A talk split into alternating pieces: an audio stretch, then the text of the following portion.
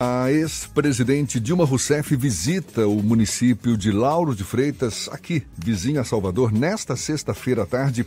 Dilma será homenageada pelo movimento de mulheres da comunidade do Minha Casa Minha Vida e vai ser recebida pela base do governador Rui Costa, bem como pela prefeita de Lauro de Freitas, Moema Gramacho, que é nossa convidada, prefeita Moema Gramacho de Lauro de Freitas.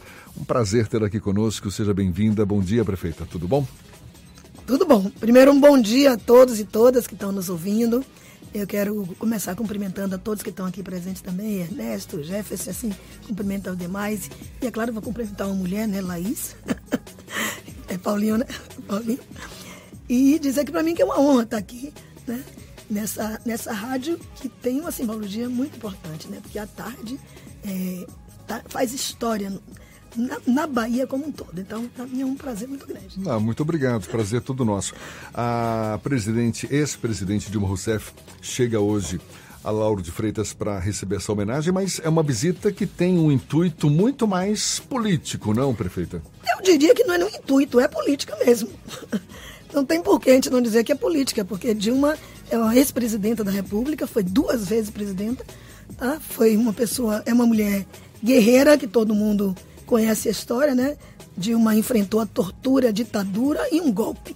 E, portanto, ela tem uma expressão muito importante a nível nacional e principalmente entre as mulheres, que ela é uma simbologia para a gente da, da, resistência, né?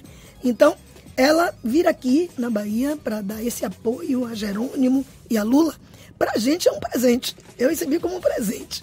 Nós, mulheres, né, e principalmente do Partido dos Trabalhadores e do time de Lula e de Jerônimo, né? Estamos, assim, muito felizes com a vinda dela. Vamos estar não só em Lauro de Freitas, porque nós vamos é, recepcioná-la no metrô, na estação Pituaçu. Vamos caminhar com ela dentro do metrô e ela vai saltar na estação aeroporto, que é em Lauro de Freitas. Aí você vai me perguntar, por que, que vocês vão caminhar com Dilma no metrô? Porque a Dilma ela teve uma participação importantíssima na é, colocação do metrô nos trilhos. Por quê? Vocês lembram que o metrô passou mais de 14 anos antes de Wagner? Uma tá? novela tá? que não tinha fim. Uma novela terrível. E Wagner consegue colocar o metrô, ele e Rui, conseguem colocar o metrô nos trilhos por conta de um apoio substancial de Dilma. Quando ela estava, desde quando ela estava na Casa Civil, né, como, como ministra da Casa Civil, de Lula, e depois como presidente da República. Então ela via aqui na Bahia, a gente fez assim, não, Dilma vai entrar no metrô que ela ajudou a trazer. E mais ainda, a um pedido nosso, meu e de Wagner, a gente conseguiu ampliar para que ele fosse, deixasse de ser só soteropolitano e fosse metropolitano. Então, ele vai a Lauro de Freitas em 2018. Ele é entregue também para Lauro de Freitas. Então, tem uma simbologia muito grande. Então, ela vai chegar de metrô em Lauro de Freitas. E que contribuição a senhora avalia ela pode dar com essa visita à campanha de Jerônimo, de Lula aqui na Bahia, que de certa forma, estou aqui meramente soltando um palpite, mas com base no que a gente observa nas pesquisas de intenção de voto, uma campanha que já está consolidada, não é, prefeita? Olha, eu sempre digo que campanha pode estar tá consolidada, mas a vitória ela só se consagra quando se abre o último voto. Então, nós temos que trabalhar sempre, não pode parar. Quem canta vitória antes do tempo pode ter problemas. Lembram de, de Fernando Henrique. Exatamente. Aliás, aqui na Bahia teve já casos. Teve já casos. Semelhantes. É, e uma outra coisa também. Essa, é, alguns se aproveitam do tal chamado voto útil para. É, você viu o problema das pesquisas aí, né? Para já fazer pesquisa dizendo que já ganhou, porque as pessoas gostam de votar em quem está para ganhar, o que está na frente. E aí depois veio o resultado que aconteceu no primeiro turno. Né? As pesquisas apontavam que o, o adversário de Jerônimo ganhava no primeiro turno e foi Jerônimo que saiu na frente. Se bem né? que teve uma pesquisa divulgada pelo Jornal à Tarde, já pelas Intel, que dava exatamente o resultado que é, acabou tendo. Não, são né? pesquisas e pesquisas, né? Tem vários tipos de pesquisa e de interpretação dessas pesquisas.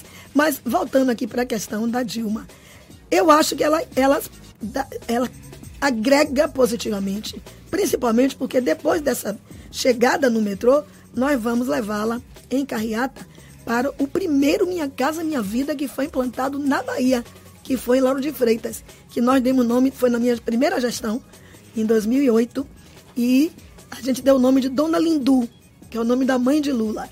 E uma coisa interessante, cada prédio, são 1.100 apartamentos, cada prédio tem o nome de uma mulher que trabalhou na obra, que nós qualificamos as mulheres para trabalharem em construção civil e elas que participaram da, da obra de, deu nome, né? Elas deram nome a cada um dos prédios. E só a gente dizer para esses é, moradores do Minha Casa Minha Vida que Dilma que é, você se lembra que o pessoal chamava assim Minha Casa Minha Dilma? É, foi, me lembro. que ela estaria vindo, foi assim uma alegria enorme. Hoje nós vamos ter, nós vamos levar os outros empreendimentos. Lá em Lauro de Freitas nós tivemos mais de 8, quase 8 mil unidades do Minha Casa Minha Vida. E mais outras unidades de outros programas habitacionais. Sempre a partir da gestão de Lula, Dilma e Wagner Rui aqui na Bahia. E Dilma vindo para este espaço, que é um espaço que o povo tem um agradecimento a ela, isso potencializa também para a campanha. Isso é importante, tá? E vão ter muitas homenagens que vão ser feitas. Ó, só um exemplo para você sentir. Nós vamos ter lá uma pessoa, uma, uma mulher chamada Maria. Essa mulher, ela conseguiu o, apartamento Minha Casa Minha Vida. Ela, na época, recebia o Bolsa Família, porque era desempregada. Ela recebeu aquele programa que dava os 5 mil reais para equipar a casa. Aí ela comprou televisão, micro-ondas, equipou a casa. E a filha dela, Marisa, hoje é advogada e se formou pelo ProUni. Então, é uma expressão assim importante. Praticamente ela foi beneficiária dos programas dos governos Lula e Dilma. Os programas sociais. Então, isso mexe, né? É um agradecimento, inclusive, do povo. Né? E eu acho que isso agrega também para a campanha. Moema, você tinha, nas suas campanhas para deputada, você tinha um, um bordão que dizia assim, nós somos metade da população e mães da outra metade. Na verdade, mais um pouquinho da metade. Somos né? mais da metade e mãe da outra metade. E mãe do outro. Mas ah, nos últimos anos a gente viu um, um aumento muito triste, vamos dizer assim, dos casos de feminicídio, de violência contra a mulher. Há um discurso de violência e dentro dele tem um componente misógino muito forte, muito evidente. Mas a gente vê é, agora nessa eleição, o eleitorado feminino não, não deveria, não seria natural que ele expressasse uma reação a essa onda que recrudesceu nesses últimos anos. Há um certo equilíbrio também em todos os estratos e segmentos do eleitorado. Na disputa nacional há um certo equilíbrio. Como é que uma mulher, uma ativista e uma liderança feminina como você faz a leitura desse dado da realidade desse momento eleitoral que a gente está vivendo? Então, é, as mulheres tiveram muitas conquistas ao longo dos anos. Eu posso colocar que, por exemplo, no, o presidente Lula sancionou a Lei Maria da Penha e a presidenta Dilma sancionou a Lei do Feminicídio. Essa eu fiz parte da construção, que eu era deputada federal. A lei do federal. trabalho doméstico que, claro, a, claro beneficia principalmente mulheres. Né? É. A lei do feminicídio, inclusive, estava na Câmara Federal na época, que Dilma é, não só mandou o projeto, como sancionou a lei, a lei do feminicídio. Então, nós temos leis que elas são para prevenir, porque quando ela pune o culpado, quando ela pune o agressor, ela começa a trabalhar uma coisa, uma forma preventiva de evitar a violência contra a mulher. Mas, infelizmente, essa cultura de ódio implantada no país recentemente tem feito aumentar de novo o número de é, violência contra as mulheres. É, a pandemia acabou também criando este momento de dificuldade. Então, as mulheres e negras, principalmente pobres, sofreram muito durante a pandemia a agressão dos companheiros. Tá? Que eu não chamaria de companheiros, porque quem ama não mata, não, não, não agride. Mas o que é que eu queria colocar? A violência aumentou muito nesse período.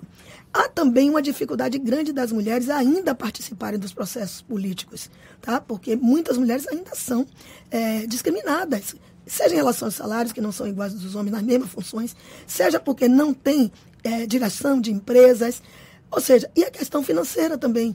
Então, fazer campanha não é uma coisa fácil. Mesmo assim, nós avançamos muito.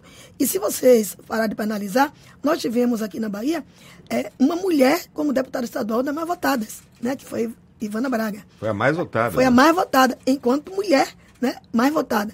E temos também, de novo, uma deputada federal do PT, porque eu fui a primeira lá atrás e nós não tínhamos mais nenhuma. E agora temos mais uma, Ivaneide. Tá? Então, de qualquer jeito, há um crescimento, mas não é ainda proporcional ao que representamos na população. Porque nós somos mais da metade da população mesmo. Quando eu brinco em mãe da outra metade, é porque com isso, a gente poderia ter um potencial muito maior de, de, de, de força para conquistar é, o, eleitorado para votar nas mulheres. Mas sofremos muito preconceito ainda. E, como é que faz, dá para fazer esse contraponto entre a pauta conservadora, essa agenda conservadora que impôs alguns reveses né, eh, nesses últimos anos, é, e ao mesmo tempo esse dilema da participação feminina na política, por exemplo. Nós tivemos uma eleição agora com a participação feminina como candidatos com protagonismo que não houve antes. Mas a gente vê, parece contraditório, que ao mesmo tempo um, uma força muito grande do machismo nas suas expressões mais chulas, mais violentas, mais baixas. Eu acho que passa também pela educação, desde a base, mas passa também por um processo de conscientização da população como um todo e principalmente dos partidos políticos, porque não bastam as cotas. Eu sempre disse, cota é fundamental e importante, mas não basta. Por quê? Você não pode ter a cota e depois a mulher que vai fazer parte do processo político, ela está substituindo o, o, o companheiro ou o homem que não pode ser candidato. E aí você acaba que você diminui a, poss a possibilidade de você eleger mulheres efetivamente de garra e de luta. Mas o que é que eu acho que é importante nisso? É que a gente possa estar tá agora com o fundo eleitoral, tá? Dando maior oportunidade das mulheres terem condições de fazer suas campanhas, porque também, você sabe que campanhas são sempre muito caras, por menos que se gaste. E quando as mulheres elas não têm, não têm emprego, ou elas ganham salário muito baixo, elas têm dificuldade de se colocarem até para serem candidatas. E na própria campanha tem dificuldade. Agora eu acho que tende a crescer mais, mas mesmo assim eu acho que passa por um processo de educação. Você, uma, uma protagonista da cena política, uma mulher, uma reconhecida liderança é, importante da política baiana, mulher também, recebendo a primeira mulher que foi presidenta do, do país. Mas nessa campanha que a gente notou essa presença, esse protagonismo feminino, com a boa, boa campanha que fez a Simone Tebet, etc., teve uma participação também da, da senadora Soraya Tronic. Agora, Aí eu vou te fazer uma provocação, porque a gente viu alguns, alguns vereadores perderam mandato ao longo dessa legislatura atual, porque os seus partidos usaram candidatas laranja para compor é. a cota de gênero. Né? Então vou fazer uma provocação aqui para você agora, porque ah, o partido União Brasil ele teve uma candidatura própria, que foi uma mulher candidata a presidente, mas aqui na Bahia apesar do partido também ter um candidato a governador que está no segundo turno, ex-prefeito Semineto, que é o secretário-geral do União Brasil em termos nacionais. Mas essa candidatura aqui, ela passou completamente em pois brancas é. nuvens. É, essa provocação não é nem para mim. Devia ser muito mais para ele. opinião como mulher. Porque... Devia ser muito mais para ele, que eu também não entendi. É, quando ele Por que nos que ele a honra de, de comparecer faz... essa bancada, a gente vai fazer essa pergunta para ele. Eu estou brincando com você, mas por que, que ele diz que tanto faz ele tendo uma candidata a presidente da República? Quer dizer, ele não acreditou nem um minuto que a candidata, a candidata dele pudesse crescer, ele não valorizou a sua Inclusive, candidata. Inclusive, ela ficou sem dinheiro na reta final da campanha, não foi? A campanha pois dela é.